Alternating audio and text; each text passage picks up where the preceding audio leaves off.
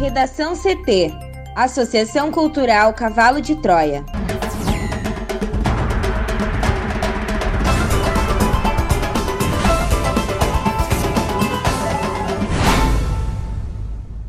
Agora, no Redação CT. Fortunati renuncia à disputa pela Prefeitura de Porto Alegre. Anvisa autoriza a retomada de testes da vacina Coronavac. Em discurso, Bolsonaro ameaça fazer uso de pólvora contra Joe Biden. Vacina russa contra a Covid-19 mostra 92% de eficácia, aponta estudo.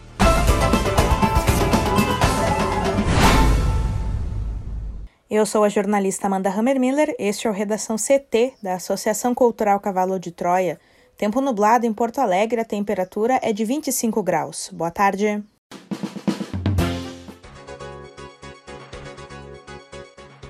O tempo fica fechado em grande parte do Rio Grande do Sul nesta quarta-feira.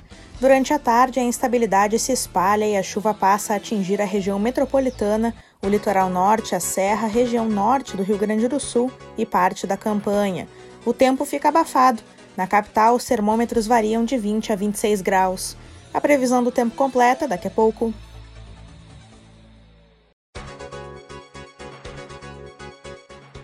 A rua João Moreira Maciel está bloqueada na chegada a Porto Alegre. O acesso à freeway está interrompido. Quem vem de Canoas pela Guilherme Schell deve seguir pela Ernesto Neugbauer.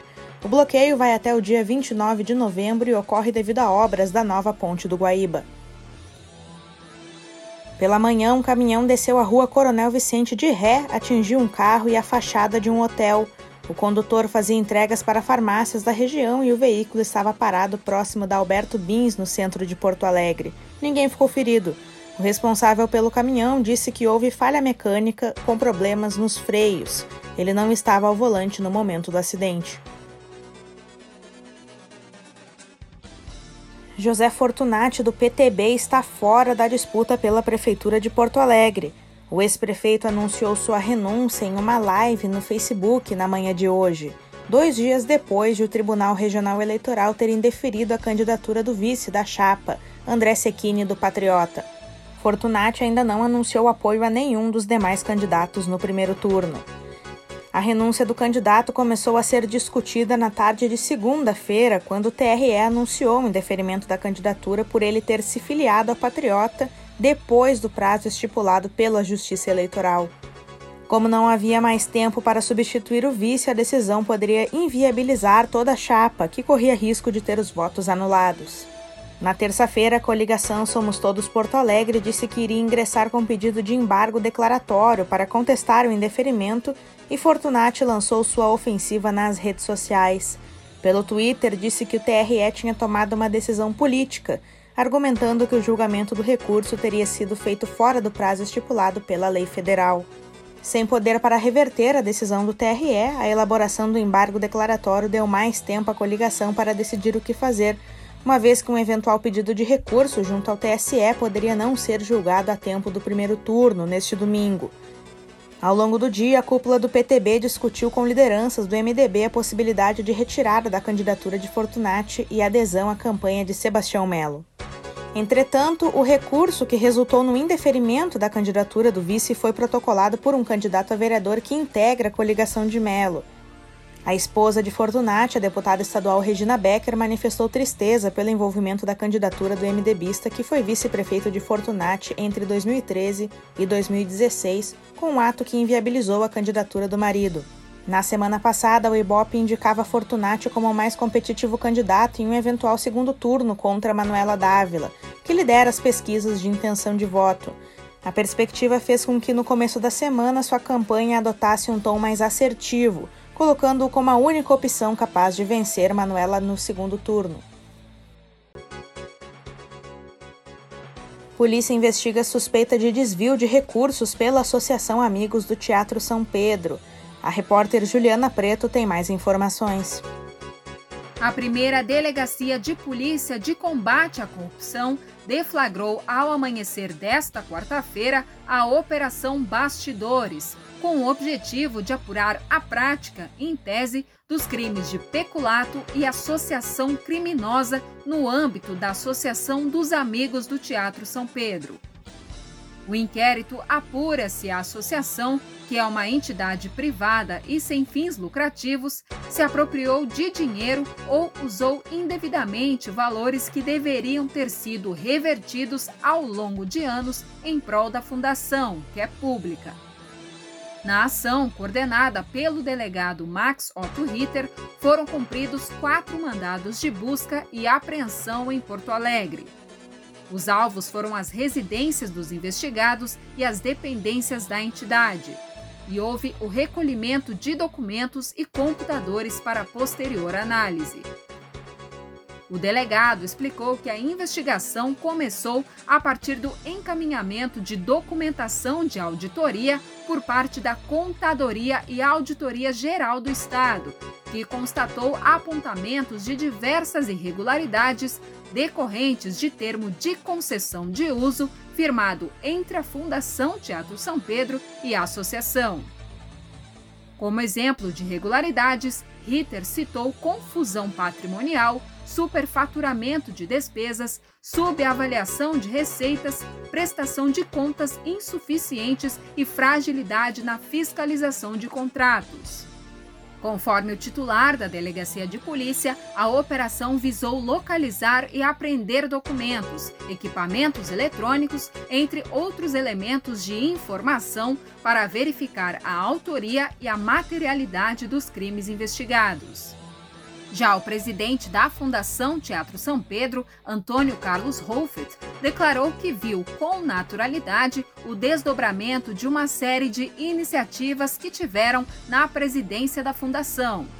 Ele contou ainda que teve o apoio da CAGE, Procuradoria-Geral do Estado e, inclusive, da Secretaria de Estado da Cultura, no sentido de organizar administrativamente a Fundação Teatro São Pedro. Holfeld frisou que não se trata de negar a importância da associação, mas apenas uma tentativa de organizar as coisas.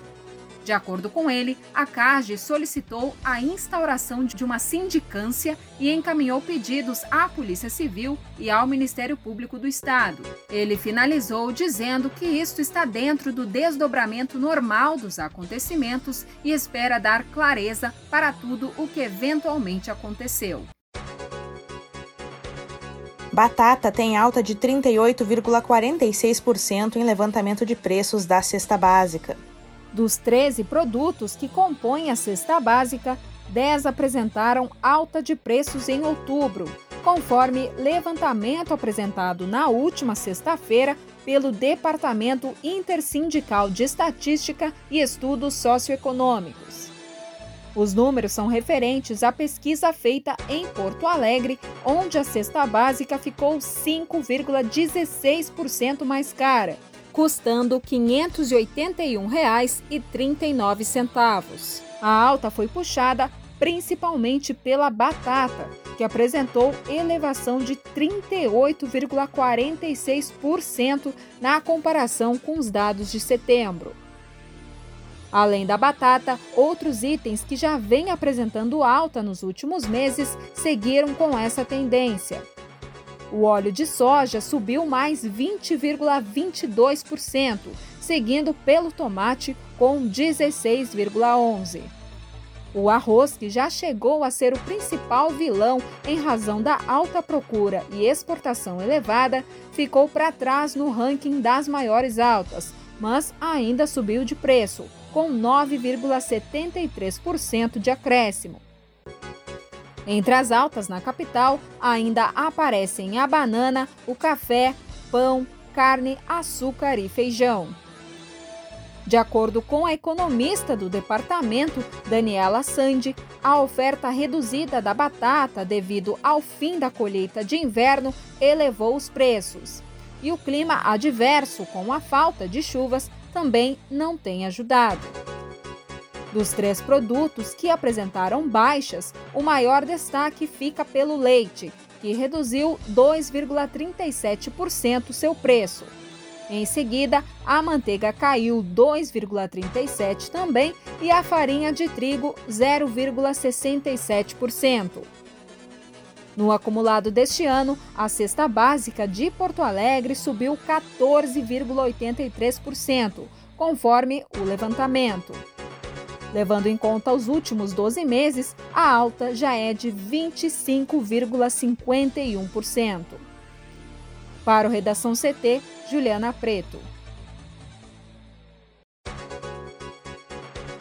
A Agência Nacional de Vigilância Sanitária, Anvisa, anunciou hoje que os testes da Coronavac, a vacina desenvolvida pelo laboratório chinês Sinovac para a Covid-19, serão retomados no Brasil. Os testes haviam sido suspensos pela Anvisa há dois dias por causa da morte de um dos voluntários. Segundo a nota divulgada pela agência nesta quarta-feira, o evento adverso grave que levou à suspensão ainda está sendo investigado. A Anvisa informou que não está divulgando a natureza do ocorrido em respeito à privacidade e integridade dos voluntários da pesquisa. A pausa nos testes da Coronavac foi motivo de disputa entre a agência e o Butantan na terça-feira. O presidente Jair Bolsonaro também deu declarações sobre o caso, criticando o governador de São Paulo, João Dória, que é seu adversário político. Os testes haviam sido suspensos pela agência na noite de segunda-feira. Logo após o anúncio da pausa, o diretor do Instituto Dimas Covas disse estranhar a decisão da agência porque o evento adverso se tratava de um óbito não relacionado à vacina. Na terça-feira, um boletim de ocorrência obtido pela TV Globo indicou que a morte do voluntário foi um suicídio. Pouco depois, em coletiva de imprensa, o diretor da Anvisa, Antônio Barra Torres, disse que objetivamente não havia essa informação. Ele afirmou que a suspensão dos testes da Coronavac foi técnica e baseada na falta de informações. O Butantan, por outro lado, afirmou ter enviado duas vezes cópias das notificações à Anvisa sobre a morte do voluntário. O Instituto disse que as informações sobre o caso foram enviadas pela primeira vez na sexta-feira e reenviadas no começo da noite de segunda, hora antes da suspensão do estudo ser comunicada à imprensa. Na primeira vez em que se referiu ao democrata Joe Biden, que venceu as eleições dos Estados Unidos, o presidente Jair Bolsonaro defendeu que o Brasil tem a pólvora para fazer frente a ameaças internacionais em torno da Amazônia. Em polêmico discurso no Palácio do Planalto, ele não citou diretamente o líder norte-americano, mas o alfinetou quando comentou sobre a diplomacia entre os dois países. O presidente ameaçou um possível conflito diplomático com a maior potência do planeta. Bolsonaro é admirador do candidato derrotado nos Estados Unidos, Donald Trump. Talvez por isso não se posicionou sobre a vitória de Joe Biden nas urnas. Recentemente, o democrata comentou sobre o Brasil num dos debates durante a campanha presidencial. Em entrevista à revista americana America's Quarterly, ele disse que pretendia reunir o mundo para decidir sobre consequências econômicas significativas, caso o governo Bolsonaro não se responsabilize pela proteção da floresta amazônica. Biden propôs fazer um acordo internacional para transferir ao Brasil cerca de 20 bilhões de dólares, o equivalente a 115 bilhões de reais para a preservação da Amazônia. Em outra polêmica em que alfinetou diretamente o Biden, Bolsonaro voltou a dizer sem provas que o sistema eleitoral brasileiro é passível de fraude. O discurso foi proferido no momento em que Trump questiona o resultado das urnas na eleição americana e cinco dias do pleito municipal no Brasil. Na semana passada, Bolsonaro defendeu a volta do voto impresso no Brasil, o que já foi declarado inconstitucional pelo Supremo Tribunal Federal. No mesmo discurso, ao se referir à pandemia de Covid-19, o presidente disse que o Brasil precisa deixar de ser um país de maricas e enfrentar a doença. Durante a cerimônia, ele acrescentou, aspas, tudo agora é pandemia, tem que acabar com esse negócio. Lamento os mortos, todos nós vamos morrer um dia. Aqui todo mundo vai morrer, não adianta fugir da realidade. Tem que deixar de ser um país de maricas. Fecha aspas. Para completar, ainda chamou a imprensa de urubuzada. A primeira vacina russa para prevenção e combate contra a Covid-19, batizada de Sputnik V, comprovou a eficácia de 92% de acordo com os primeiros resultados, divulgados nesta quarta-feira pelo Centro Gamaleia e pelo Fundo de Investimentos Diretos da Rússia. O anúncio da Rússia ocorre no momento em que a corrida pela vacina contra a Covid-19 ganhou avanços nesta semana especialmente com o aviso de eficácia da farmacêutica americana Pfizer. Os estudos iniciais divulgados hoje são apenas o segundo a ser publicado em meio ao esforço global para achar uma vacina e frear a doença, que já matou mais de 1,5 milhão de pessoas no mundo e devastou a economia planetária. A Rússia registrou a vacina contra a Covid-19 em agosto, o primeiro país a fazer isso em busca da aprovação para começar a produzir o imunizante em larga escala. Os resultados são baseados em dados coletados de 16 mil voluntários que receberam duas doses da vacina. A análise, porém, que embasou os resultados divulgados hoje foi feita com 20 participantes que tiveram Covid-19, considerando quem recebeu a vacina ou placebo. As 20 pessoas que serviram de base para o estudo da Sputnik V estão significativamente abaixo das 94 infecções analisadas pela americana Pfizer, que informou anteontem a eficácia de 90% do imunizante que produz. A farmacêutica já avisou, porém, que vai prosseguir com os testes até atingir 164 voluntários com Covid. As análises russas vão prosseguir pelos próximos seis meses e os dados do ensaio também serão publicados em uma importante revista médica internacional após uma revisão por pares. No Redação CT, agora a previsão do tempo com Juliana Preto. O tempo segue instável nesta quarta-feira na maior parte do Rio Grande do Sul. Um sistema de baixa pressão atmosférica favorece a ocorrência de pancadas isoladas, com baixos acumulados no sul, norte e na faixa leste. No entanto, a chuva pode ser mais intensa no litoral e na serra. No oeste, a previsão é de tempo aberto com poucas nuvens. O sul e o leste podem registrar rajadas de vento de até 60 km por hora. Até o final da semana, o tempo firme deve predominar em todo o Rio Grande do Sul. A temperatura segue em elevação nesta quarta no estado, com expectativa de registros mais altos no norte e oeste. Em Santa Rosa, a máxima pode chegar a 30 graus, em Erechim e em São Borja, 29. O sul segue com as temperaturas mais baixas, em Rio Grande, a máxima não passa de 20 graus. Para hoje, quarta-feira, na região metropolitana, o tempo segue instável, com pancadas isoladas ao longo do dia. Em Porto Alegre, a temperatura varia de 19 a 27 graus. Redação CT, apresentação Amanda Hammermiller, colaboração Juliana Preto uma produção da Associação Cultural Cavalo de Troia com o apoio da Fundação Lauro Campos e Marielle Franco. Próxima edição amanhã, a uma hora. Boa tarde.